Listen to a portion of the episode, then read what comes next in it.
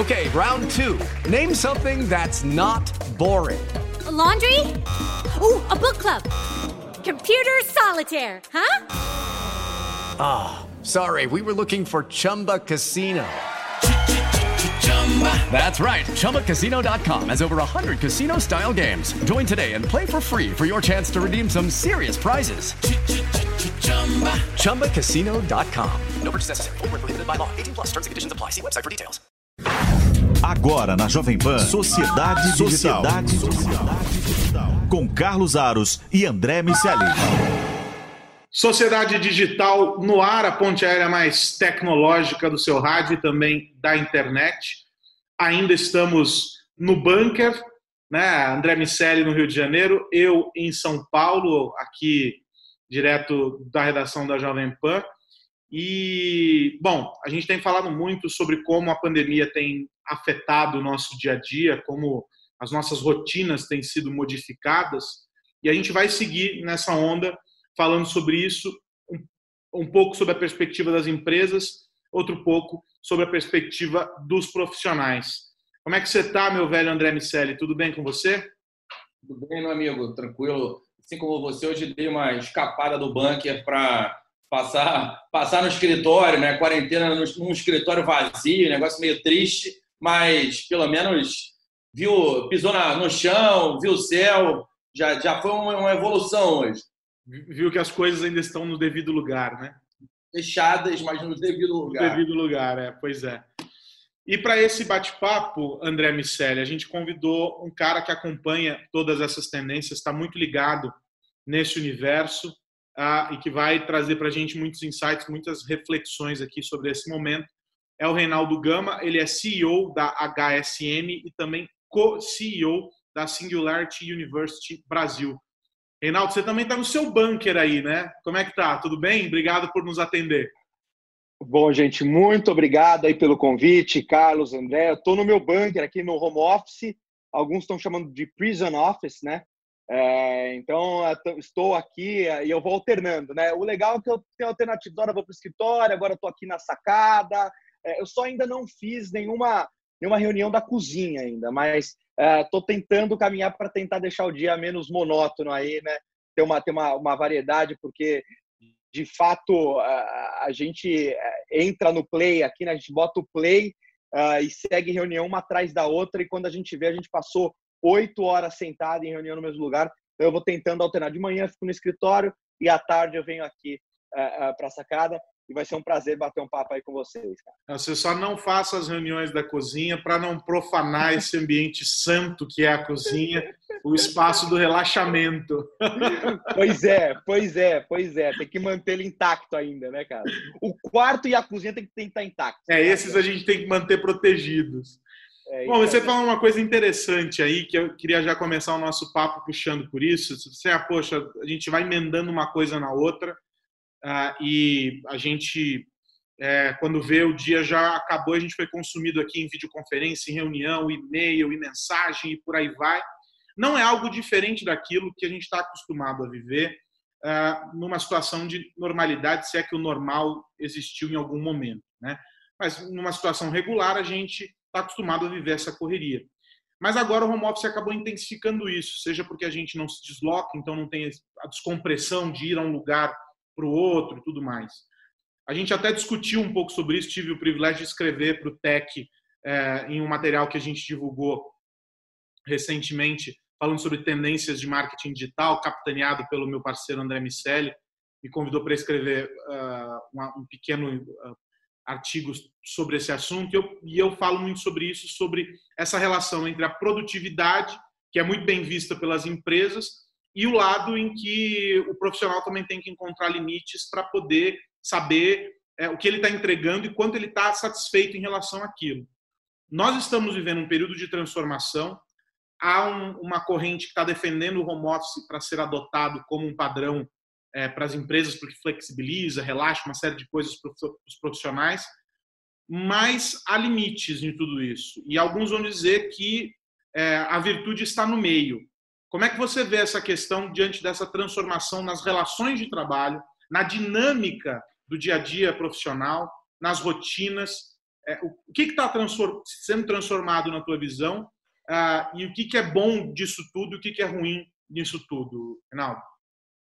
Excelente, Carlos. É, é, é eu acho que é, tudo, né? A gente costuma dizer que tudo equilíbrio, o equilíbrio ele, ele, ele faz parte, né? E, e, e, algumas empresas estavam acostumadas ao home office.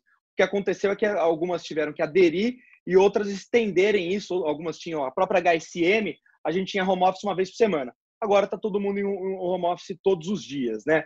Uh, e nem tanto o céu, nem tanto a terra. A gente tem que entender um pouco desses limites, entender a importância uh, de cada meio, né? Então, o que eu vejo sobre isso é que, de fato, o comportamento ele vai mudar, uh, né? Ele já mudou. Uh, todo mundo vai ficar de home office? Putz, eu, eu, eu, eu tendo a, a, duvidar que isso vai virar uma, algo 100%. Mas, com certeza, aquelas empresas que nunca tiveram home office vão aderir numa menor escala e aquelas que já tinham home office vão ampliar uh, os dias e tudo mais. Uh, eu, eu, brinco que tinha um, um, certo preconceito quando você ligava para alguém e falava assim: putz, cara, tá no escritório? Não, tô de home office. O cara olhava ali, ah, tá tranquilo aí, tá em casa, tá de home office. E o que, é, o que tem acontecido é que esses mitos, né, esses, as pessoas estão vendo que no home office você aumenta muito a produtividade que você é, tem um poder de concentração, você acaba se concentrando mais, você é esses tempos de deslocamento que você, como você muito bem colocou, né, você não tem aquele tanto tempo de trânsito. Você tem uma reunião hoje às 8 horas no escritório, eu tenho que acordar às 6 horas para sair às 7 horas da manhã de casa. É, poxa, agora eu, putz, eu, eu acordo às 6 horas e até lá eu leio, eu já respondo e-mail, já, e quando eu vejo meio-dia eu já fiz praticamente o que eu demorava para fazer um dia inteiro uh, uh, quando eu estava no escritório. e que tem os seus benefícios também o estar no escritório, né? aquele café, quando você tromba com alguém da, da, ali, né, de algum departamento, do mais que você aproveita, você lembra de um assunto, as relações elas são importantes, né? Essa dinâmica das relações presenciais, elas têm que também ter, a gente tem que dar um voto de confiança e entender a importância dessas relações também. Então, o, o, que eu vejo hoje acontecendo é que aqueles que tinham uma descrença no modelo do home office, achando que era muito mais light, que o home office ele vinha para você putz, ter aquele dia light, eu acho que isso caiu, né? Uh, quando você fala, putz, vou fazer um home office é porque você está querendo mais tranquilo, muito pelo contrário, você está querendo aumentar a sua produtividade e, ao mesmo tempo, eu acho que a gente vai entender um pouco mais de como aumentar a produtividade dentro do escritório né? Ou seja, a, aquelas infinitas reuniões e tudo mais, isso tende, tende, tende a cair uh, e as pessoas vão a, a tentar achar um balanço entre isso. Então, eu acredito que culturalmente também, como brasileiro, a gente precisa desse convívio. A gente precisa do cafezinho, a gente precisa do almoço, uh, uh, porque muita coisa se resolve nesse cafezinho, nesse almoço, assuntos vêm à tona. Então, esse balanço, essa dinâmica, ela precisa é, ser entendida. Eu, eu, eu, honestamente, eu tenho uma certa, eu acho que o, o, modelo híbrido ele é, é, muito mais factível do que um turning point em 100% uh, uh, uh, para um dos modelos, né? Ou home office ou 100% presencial. Eu acho que agora as empresas entenderam a, a, a, a importância desses dois mundos, porque elas foram forçadas a viver um mundo que elas não conheciam antes. O mundo presencial todo mundo já vivia, já conhecia, já sabiam as mazelas, já sabiam todas as questões, e agora as pessoas estão entendendo essa questão do digital e do home office. E que é preciso também uma educação, né? Porque se você pegar, a gente HSM, ela saiu no dia 16 de março, a gente liberou home office para todo mundo, né? a gente mandou todo mundo para casa no dia 16 de março. Nós somos em pouco mais de eh, de 110, 120 funcionários, mais ou menos, eh, eh, a gente liberou no dia 16 de março. Então, se você pegar de lá para cá, o começo, você não tinha hora, você começava ali, era a hora do almoço, você ligava para o pessoal, era uma reunião emendada atrás da outra, você tinha ali, acabava uma, você entrava num outro call, chegava 8 horas da noite, estava todo mundo esgotado, não tinha se dado noção do quanto foi gasto. Então, eu acredito que isso também tem mudado. Eu vejo na própria HSM a gente discutindo isso. Pô, deu um intervalo de 15 minutos, toma o café, para para ir ao banheiro, é, respeitar o almoço, a gente tem que respeitar o almoço, não dá para a gente putz, querer marcar aquela reunião ali, é, porque agora está tudo fácil, né? Online, você manda o WhatsApp, você liga, você. Acho que as barreiras foram quebradas e acho que tem que ter uma educação para a gente é, readequar isso. Diga lá, André. É, eu estou bastante alinhado com a, com a visão do Reinaldo. É curioso, porque agora aquilo que era um experimento em muitos momentos mudou de figura e as empresas precisam, precisaram, e acho que ainda não conseguiram efetivamente, precisam fazer dar certo, porque não existe outra alternativa. Quando tínhamos alternativas, as barreiras culturais acabavam se apresentando com mais intensidade. Agora, é, a gente precisa fazer uma divisão bem clara sobre equipes, projetos e times que viviam presencialmente e foram para o modelo de home office e times que vão nascer em home office se a quarentena se estender muito tempo, que ninguém acha que vai, vai acontecer. Provavelmente a gente vai começar a ver aí um, um relaxamento mais um mês, enfim, não deve passar muito disso. É, nesse momento, as demandas de distanciamento social ainda vão existir, então os escritórios não devem voltar full, eles devem voltar com um pedaço home office. A gente deve ver essas equipes se alternando, pessoas fazendo dois ou três dias na semana em home office, e o restante do time faz é, o restante da semana se substituindo. E essa alternância deve acontecer por um tempo, porque com isso você fica com 50% das pessoas na empresa e, evidentemente, fica mais fácil de manter distância entre elas. A literatura, tudo que se estuda sobre formação de equipes virtuais, é, fala que é, a, grande dificuldade é quando você está, primeiro, quando você está montando um time de projeto que nasce virtual, que as pessoas, principalmente, ainda não estabeleceram laços de confiança umas nas outras. E esses laços de confiança, como ficam mais é, rarefeitos, é, tornam o projeto em, em primeira mão, cada um cuidando só de si e a sensação de time diminui e afeta também o senso de pertencimento à empresa. Aquela percepção de um time, um, um grupo de pessoas que estão na mesma direção, sob a, a, o guarda-chuva de uma empresa, de uma marca, alguém que aquela visão de que de algo que está sendo buscado em comum ela, ela é mais difícil de se, se estabelecer quando está montando um time que já nasce com essas características de 100% virtual. Por isso, é, concordo com o que o Reinaldo falou da gente encontrar um modelo híbrido. A nossa leitura no relatório do Tech Institute é que a gente deve ver o home office crescendo em 30% logo depois que tudo for liberado. Então, a gente estima que 30% das empresas que não faziam nada de home office vão passar é, a fazer agora em alguma instância. É uma modalidade que já vem crescendo, mas é, a gente ainda está tolerando falhas, falhas de segurança, de licenciamento, de antivírus, de performance.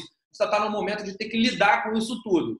Daqui a pouco, quando as, as máquinas forem religadas por completo, as empresas vão precisar competir em pé de igualdade, vão precisar correr atrás de um buraco gigantesco que está sendo criado nesse momento. E isso vai fazer com que o nível de competitividade se eleve e aí o ganho de produtividade do, do home office vai ser posto à prova de fato. Vamos descobrir quem consegue e quem não consegue, porque não é só uma relação da modalidade ou da empresa, tem uma relação da pessoa com isso.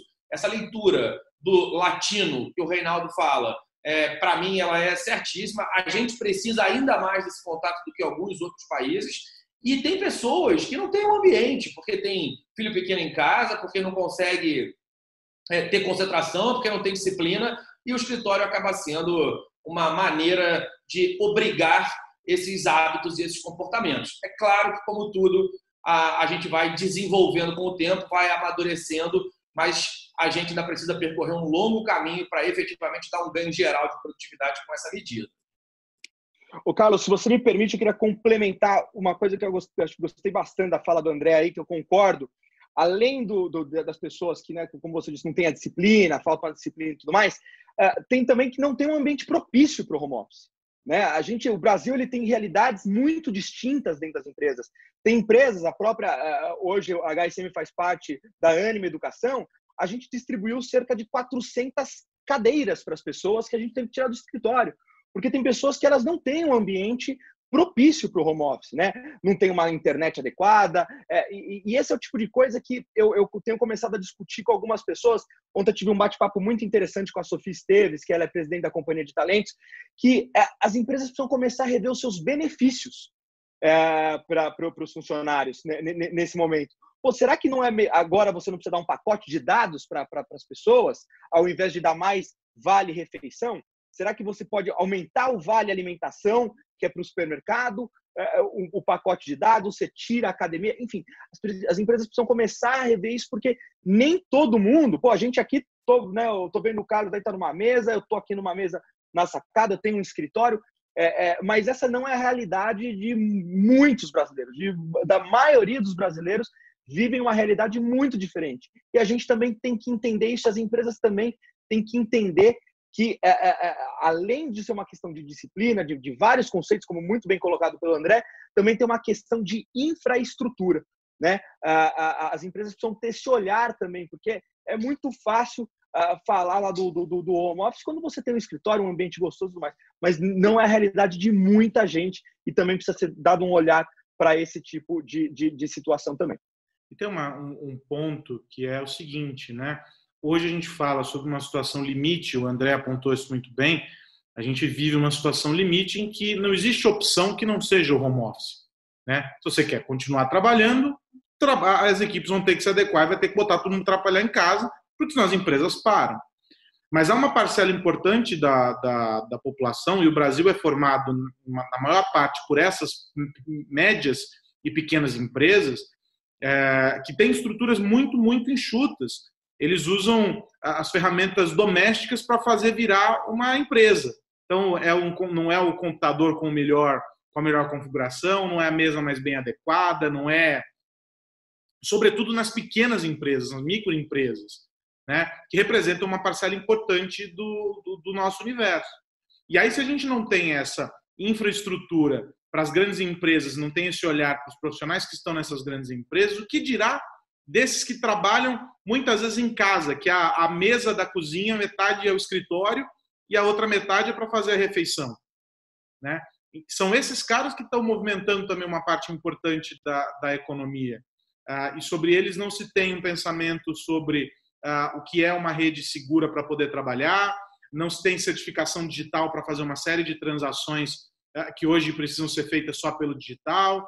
Então, é, é uma, tem uma série de, de, aspectos que começam a ser revistos e de algo que eu já comentei aqui uh, e que começa a ficar cada vez mais evidente à medida que essa quarentena, enfim, que essa crise toda uh, avança, que é o quanto nós deixamos passar, por qualquer motivo, uh, algumas coisas que já poderiam ter sido feitas e que hoje estão sendo feitas às pressas. Então, alguns serviços que já poderiam ser digitais há muito tempo que estão sendo convertidos em digitais só agora para poder atender a, a, essa demanda. Então, tem pessoas que não fazem a menor ideia de como faz para pagar é, guias de impostos, é, uma série de coisas que tem que fazer o acesso. O cara estava acostumado a, a, imprimir aquilo e levar para o banco. E só foi dar conta que agora que aquilo não tem um código de barra nesse momento. Né, que é um código que o, o banco digita lá e acessa que para você pagar em casa você precisa do código de barra.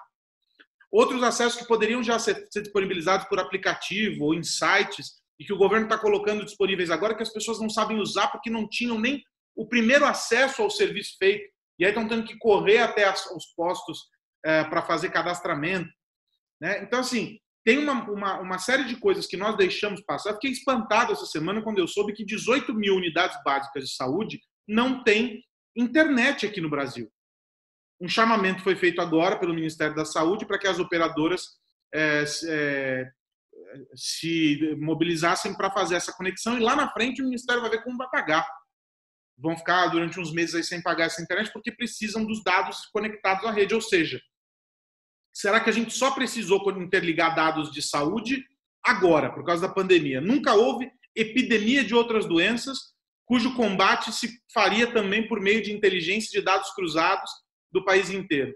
Então, são essas coisas que são simples, sob um determinado olhar, e que se tornam complicadas pela burocracia, pela falta de interesse, pela falta de compromisso, que a gente está vendo na esfera pública e que a gente está vendo também com as empresas que não olharam para isso. E tem uma, um terceiro eixo aqui que eu queria colocar na conversa para ouvir vocês, que é, o, que é fundamental, que é o cidadão, quando a gente fala sobre o, o, o acesso ao serviço, o consumo de serviços públicos, ah, e o trabalhador, quando a gente está falando sobre a prestação de serviços por uma empresa.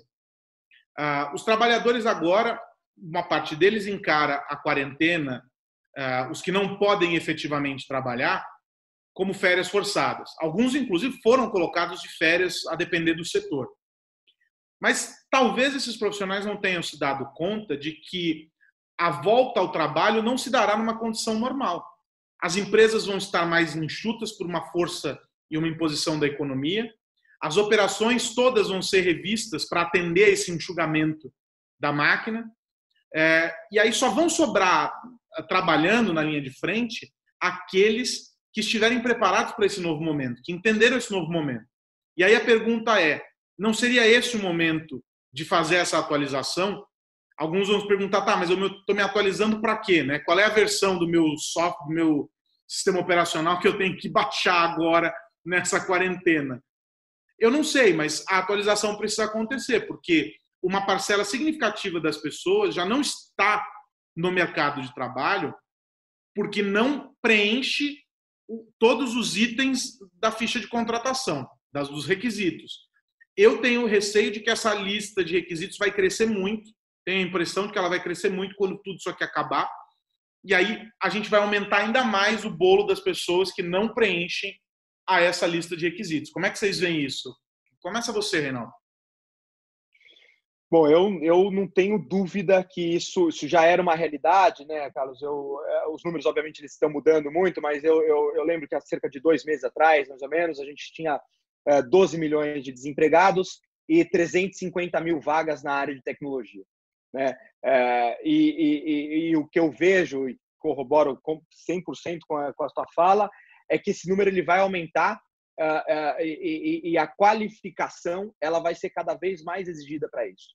Né? O, muitos das empresas, uh, muito se fala que as empresas tiveram que algumas comprar notebook, outras redes, porque elas não tinham para poder dar para o home office, mas pouco se fala nas pessoas que tiveram que se adaptar, nunca tinham feito uma chamada virtual sequer, nunca tinham usado um Teams, um Zoom uh, e, e, tantas plataformas que agora ficaram conhecidas, né? Uh, e, e, teve um tempo de adaptação para isso. Poxa, uh, a gente tem visto uma, diversos memes aí das pessoas né, na sala, gato passando, a pessoa às vezes né, só com a roupa por cima, faltando, deixando a câmera aberta. Por quê? Porque não, não, isso não era, não era, não, não era natural. Né? As pessoas não conheciam essas ferramentas uh, digitais, não conheciam essas ferramentas. E eu estou falando uma coisa muito básica, uh, né? de novo, de chamada virtual. Uh, quantas vezes eu já tive que viajar para Rio de Janeiro, para Porto Alegre, por causa de uma reunião? Quantas vezes eu tive que. Porque o cliente exigia. O cliente exigia que eu estivesse lá presencialmente. Poxa, é, é, é, eu, eu, eu tenho, não tenho dúvidas que isso vai é, mudou, né? Na verdade, é nem que vai mudar, isso mudou.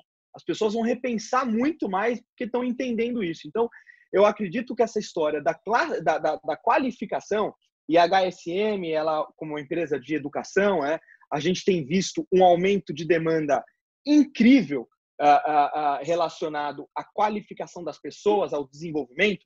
Quantos cursos a gente tem visto né, sendo disponibilizados e tudo mais, porque as pessoas elas estão tentando correr atrás do prejuízo. É, o que eu acho que é bom, só que o gap é muito grande, né? Não se, não, não se, não, você não vai é, é, é diminuir esse gap ou zerar este gap uh, em um mês, dois meses, né? A qualificação ela vem da base. Então eu acredito que uh, eu não tenho dúvidas que as empresas agora e aí de novo, né? Vou citar aqui memes da internet. Quem que acelerou o processo digital da sua empresa, não sei se vocês viram esse, se foi o CIO, se foi o CEO ou foi o coronavírus. Né? O coronavírus acelerou o processo de transformação digital de muita empresa. Uh, e com certeza isso uh, uh, vai transbordar para o emprego, para o funcionário, que uh, não tinha se dado conta ainda, que achava que isso era um modismo, que isso ia demorar, porque a empresa dele era mais. Enfim, eu acho que algumas profissões elas vão ser colocadas em xeque nesse momento, né? Nesse momento, inclusive, que, que, que dentro das empresas, que tem áreas que estão altamente sendo demandadas. Eu, eu, eu, falo isso porque eu tenho muito contato com a, a, a, área de recursos humanos. A área de pessoas de recursos humanos das empresas, elas estão altamente demandadas. Por quê? Porque elas estão olhando cultura, elas estão olhando bem-estar do colaborador, elas, elas estão olhando diversos pontos. Tem outras que elas perdem a relevância nesse, nesse momento, né? E que é, é, é vai, vai, vai ter uma reeducação e, e, e, e se não for é, é, é corrido atrás deste processo de qualificação, o gap que antes, né? Eu estou falando de dois meses atrás, de 12 milhões de desempregados e 350 mil vagas na área de tecnologia, esse número vai aumentar consideravelmente uh, uh, e, e, e, o preço é alto, porque, de novo, você não faz uma qualificação em três meses, em dois meses, isso é um processo longo uh, quando a gente fala da base até o topo. É, e aí, aquele paradoxo que eu e Aros comentamos frequentemente sobre vagas não preenchíveis e pessoas não empregáveis acaba aumentando. Lá na FGV, é, eu coordeno um curso, que é o MBA de Marketing Digital, que tem 900 alunos espalhados em Rio, São Paulo e Brasília. Eu sou coordenador dos núcleos da FGV. E, mas, no todo, a gente está falando desse tempo de ter treinado já 40 mil pessoas em quarentena. Mais de mil professores e mais de mil aulas já aconteceram é, de disciplinas diferentes nesse tempo. E a gente tem feito um esforço muito grande de treinar todos os professores, não só para religar é, a estrutura e, e, dar a mesma aula, só que agora numa, numa, numa, de frente para uma câmera, ao invés de frente para uma turma, mas entender que a metodologia mudou, que o, o, processo de ensino é diferente, que existem as salas que você tem que explorar, que existem recursos de combinação aleatória das pessoas para montar os grupos, que aumenta o network entre elas, e por aí vai.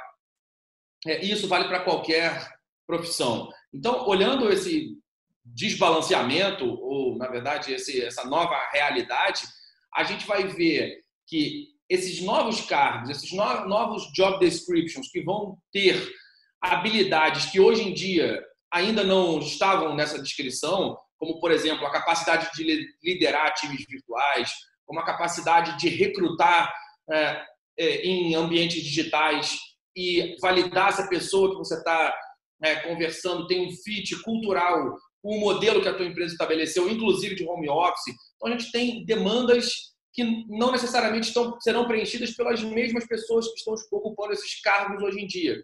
E do outro lado, pessoas que vão precisar treinar e pessoas que não vão se adequar a esse modelo também. E aí a gente fica, de novo, com esse paradoxo, que é muito forte na área de tecnologia, de vagas que são muito difíceis de serem preenchidas, porque não tem mão de obra qualificada, e de gente em regiões, não de tecnologia, mas de desempregados de um lado. Então, vagas que não são preenchíveis de um lado e pessoas que não são empregáveis de outro, o que é um problema duplo para a economia, porque além de ter um pedaço é, de é, mão de obra potencialmente ativa que está ali consumindo recursos do governo, eu tenho o custo de oportunidade de tudo aquilo que eu deixo de criar ao não preencher essas vagas. E, evidentemente, eu só vou conseguir resolver isso com educação. E a gente espera que o governo se aproxime ainda mais na, na, das empresas para entender qual é o gap e que haja iniciativas conjuntas da sociedade é, civil, da, da, propriedade privada e, do, e do, do, meio público, no sentido de educar as pessoas desde o início para resolver o problema no longo prazo, mas educar agora também as pessoas que vão precisar se adequar a essa nova realidade. Nosso tempo está esgotando aqui, mas eu queria só é, ouvi-lo a respeito de um ponto, Reinaldo, que eu acho que é algo também que a gente bate muito na tecla aqui, que é o papel das empresas nesse momento. Algumas estão oferecendo é, atualizações, estão oferecendo cursos online, treinamentos para os profissionais e etc.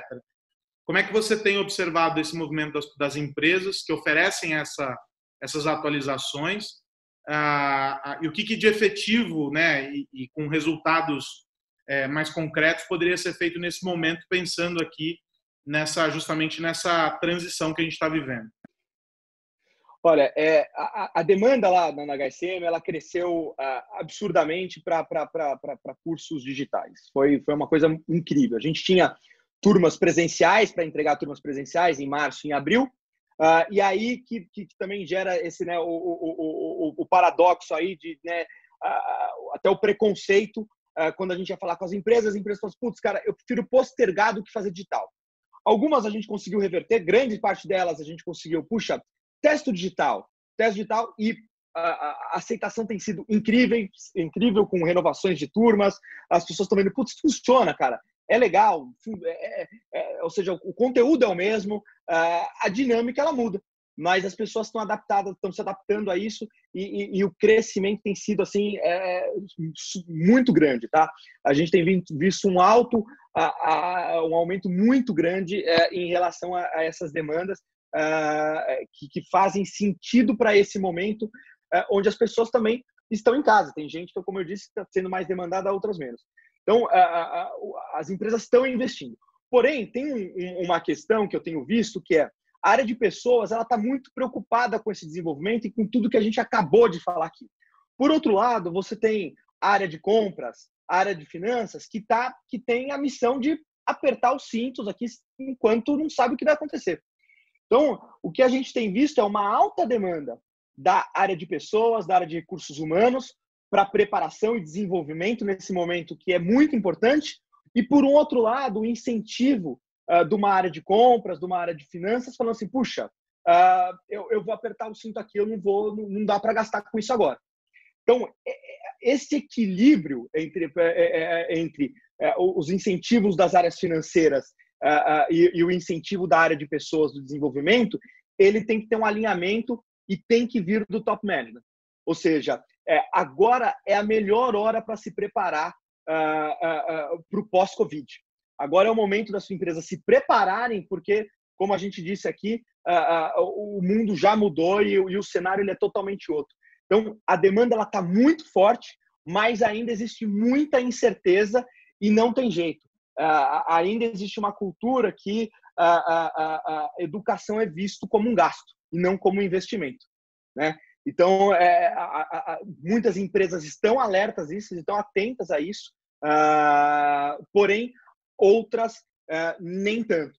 Eu acho que o, o recado que eu, que eu, gostaria de dar, puxa, agora é o melhor momento para trabalhar desenvolvimento, uh, frente a tudo que foi muito bem colocado aqui pelo André, por você, Carlos, frente a tudo que a gente está vivendo.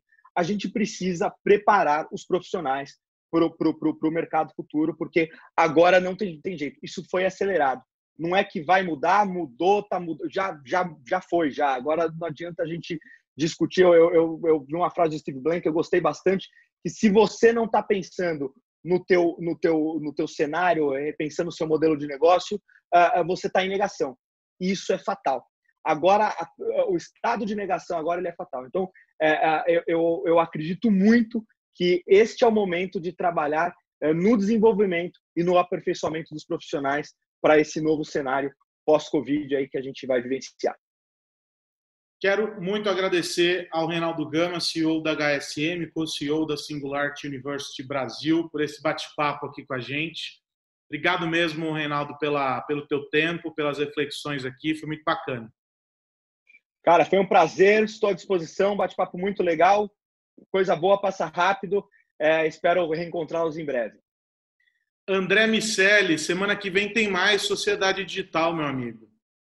É isso, meu amigo. Obrigado, Reinaldo. Sempre muito bom falar com você. Tô com saudade. Falei isso todas as vezes, né, cara? Tô ficando repetitivo, mas vou continuar. Saudade. Tô com saudade do nosso Negroni, da gente se, se ver pessoalmente, mas pelo menos esse nosso bate-papo assim já, já, já é legal. Abraço para todo mundo que nos ouve ver também. Pelo menos virtualmente a gente se encontra. É isso. É isso. Sociedade Digital volta na semana que vem. Você acompanha a gente pelo YouTube e também na programação da Jovem Pan e, claro, lá nos podcasts disponíveis no nosso site e nos agregadores. Até a próxima semana. Grande abraço. Tchau. Você ouviu Sociedade Digital com Carlos Aros e André Miscelli.